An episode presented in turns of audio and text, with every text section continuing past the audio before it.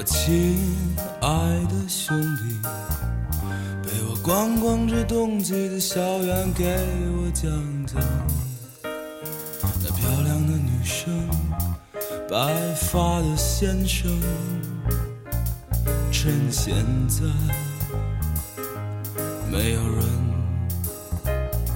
也没有风。我离开的时候，像现在一般落叶萧瑟，也像现在。我漂亮的女生，白发的先生。哎，各位听众，大家好，这里是平信河岸读书会，我是周小驴。今天要跟大家介绍一本什么书呢？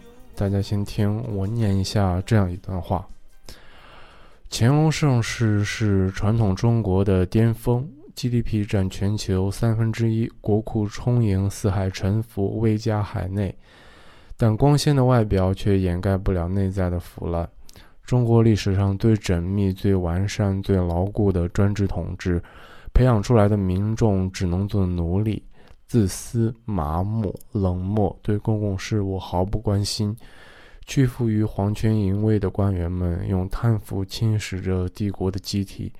中国历史上最大规模的文字狱打断了世人的脊骨，从此中国的知识分子再也没能站起来。一七九三年。马格尔尼莱华在世界大势面前，整个帝国茫然无知，错失了最后一次主动融入世界的机会，种下了鸦片战争的种子。本书为读者描绘了一幅五彩斑斓的盛世图景，通过对乾隆时代的解构，深刻揭示了近代中国失落的秘密。这便是我今天我要向大家介绍的一本书。张宏杰写的《饥饿的盛世》。以上文字呢，来自于豆瓣读书对这本书的简介。这是一本历史畅销书，讲述了乾隆治下中国最后的盛世图景之下的脆弱和贫瘠。作者张宏杰呢，是一位历史作家，履历看起来还算比较正统，但从我接触的一些从事历史学术工作的人，似乎并不认可他的水平。再次，我就给大家念一下他的履历吧。张宏杰，蒙古族，一九七二年生于辽宁，东北财经大学经济学学士，复旦大学历史学博士，清华大学博士后，现就职于中国人民大学清史所，著有《大明王朝的七张面孔》、曾国藩的正面与侧面、《做天下》、中国国民性演变历程等。百家讲坛主讲人，大型纪录片《楚国八百年》总撰稿。在我不知道张宏杰这个人的时候，我还读过他的另外一本书，书名叫做《中国皇帝的五种命运》，那本书也是不错的，我小小的给大家推荐一下。近一两年，张宏杰似乎突然为大众所熟知。他的那些学术水准并不算太高，可读性却还比较不错的一本本著作，突然就变得非常畅销起来，吸引了包括我在内的许多读者。溯源起来，他的走红和现在火的不行不行的视频节目《逻辑思维》以及《小松奇谈》等书，对他的观点和讲述的历史故事的大量引用十分有关。登上百家讲坛这种没落的老派知识节目，似乎对于他的名气真的没有什么帮助了。两相一对比，中国近几年的知识造神的战场之转移可见一斑。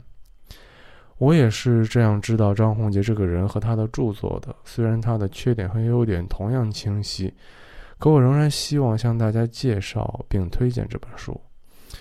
我的许多爱读书、有知识的朋友。特别不愿意承认自己从那些大众知识节目当中汲取了很多营养，得到了许多读书的灵感。比如说几年前的余秋雨啊、百家讲坛啊，现在的逻辑思维啊、小松奇谈呀，还有微博、知乎、Podcast 的大 V 们等等，他们大多把那些二手的观点迅速的接收、转化，在传播出去之后，就迅速的抛弃了他们。这也是当代知识传播的一个重要的特点：知识以及观点和所有出现在时间线上的消费品一样，都是转瞬即逝的。本质上，我们的平行河岸读书会也是在做这样的事情，虽然有些时候我们并不愿意承认这件事。话题似乎有些远了，我们就回到这本书上来。如果你打开这本书的两个版本的豆瓣条目的话，会发现那些矫情且挑剔的豆瓣用户读者给了这本书极高的评价。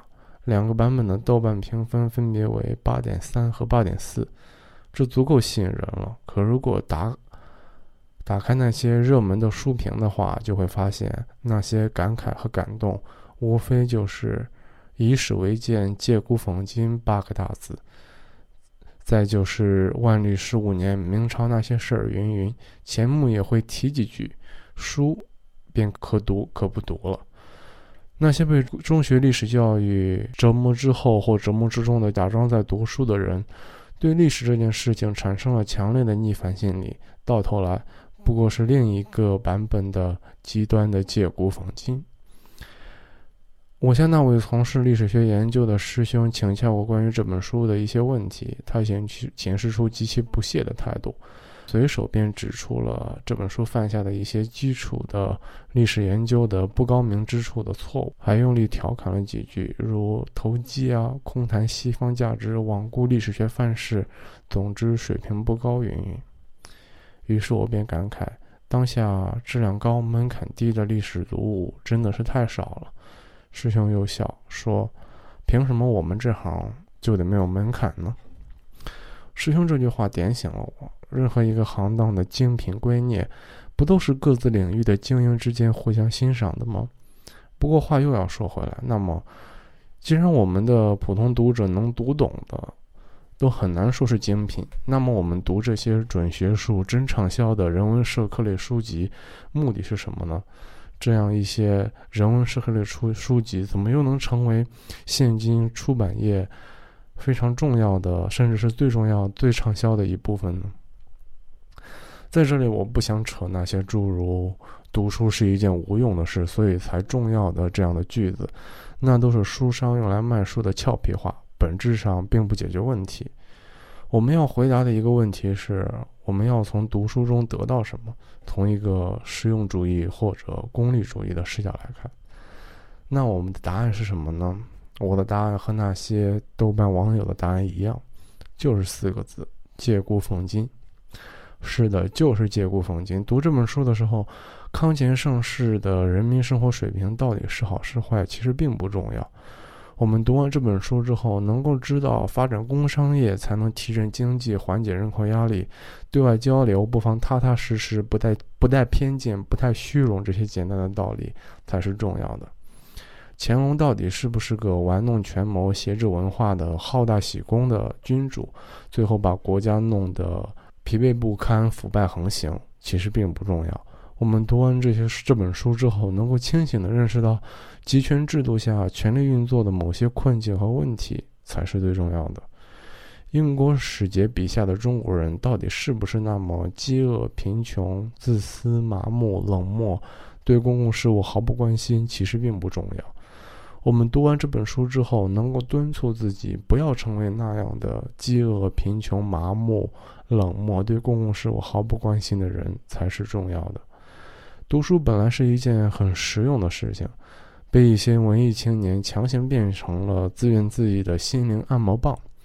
而我们必须要知道的一点就是，他们并不比百家讲坛、逻辑思维、小松奇谈或者余秋雨、易中天、于丹、张宏杰们更加高明哦。好的，谢谢大家，这期节目结束了。